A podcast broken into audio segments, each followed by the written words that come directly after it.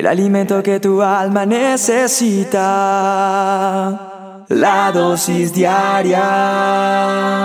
Con William Arana. Hoy quiero hablarte de Abraham Lincoln. ¿Quién fue Abraham Lincoln? Abraham Lincoln fue un abogado político estadounidense y fue el decimosexto presidente de Estados Unidos. Él nació en 1809 y murió en 1865.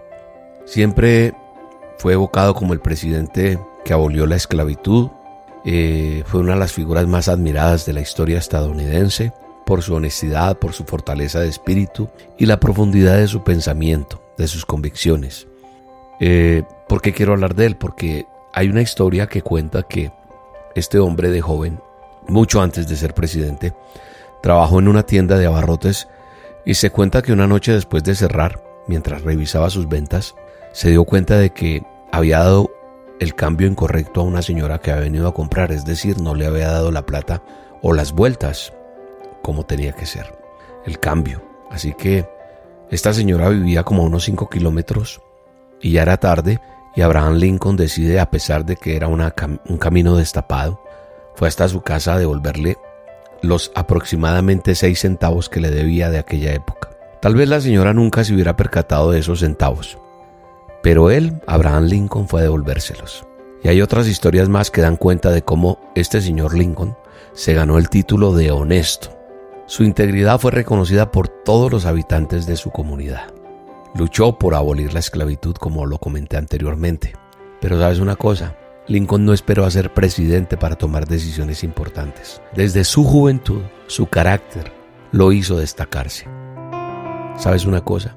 Dios está buscando personas comprometidas, con carácter, honestas, que sin importar si son seis centavos o miles de pesos, seamos capaces de hacer lo correcto, que seamos capaces de devolver al dueño las cosas que nos encontramos por ahí o que no son nuestras, que sin importar si la gente no está de acuerdo, hagan lo correcto.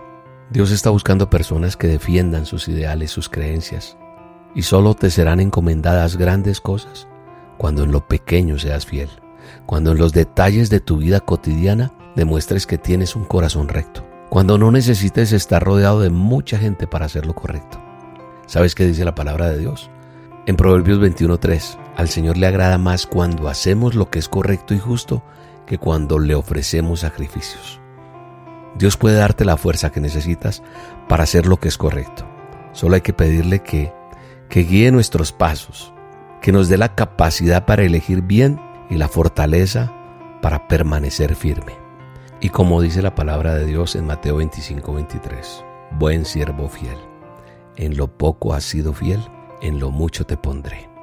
Dios quiere celebrar con nosotros la fidelidad, la honestidad y la entereza. Así que ánimo que si se puede ser correcto, aún en estos tiempos. Te mando un abrazo, te bendigo y te espero esta noche en las olas con Dios, porque hoy habrá algo especial de parte de Dios para tu vida. Hoy viene una respuesta de Dios para tu vida. Acompáñame esta noche, 7 de la noche hora de Colombia, por el canal de YouTube de Roca Estéreo. Roca con K, búscame ahí y ahí nos vemos. Un abrazo, Dios te bendiga. Hoy es el día en que tú puedes cambiar. Deja ya de lado todo lo que te hace mal Ábrele tu corazón sinceramente, oh sí, y arregla con él tus cuentas frente a frente. Sinceridad, Dios está pidiendo a su pueblo que tenga sinceridad. Esto es lo que hace la diferencia entre el bien y el mal. Y está esperando que se arrepientan de sus maldades.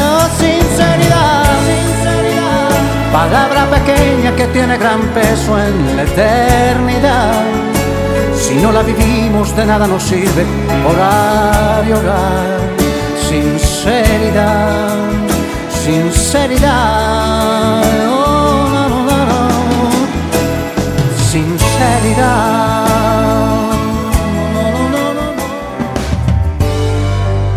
La dosis diaria con William Arana.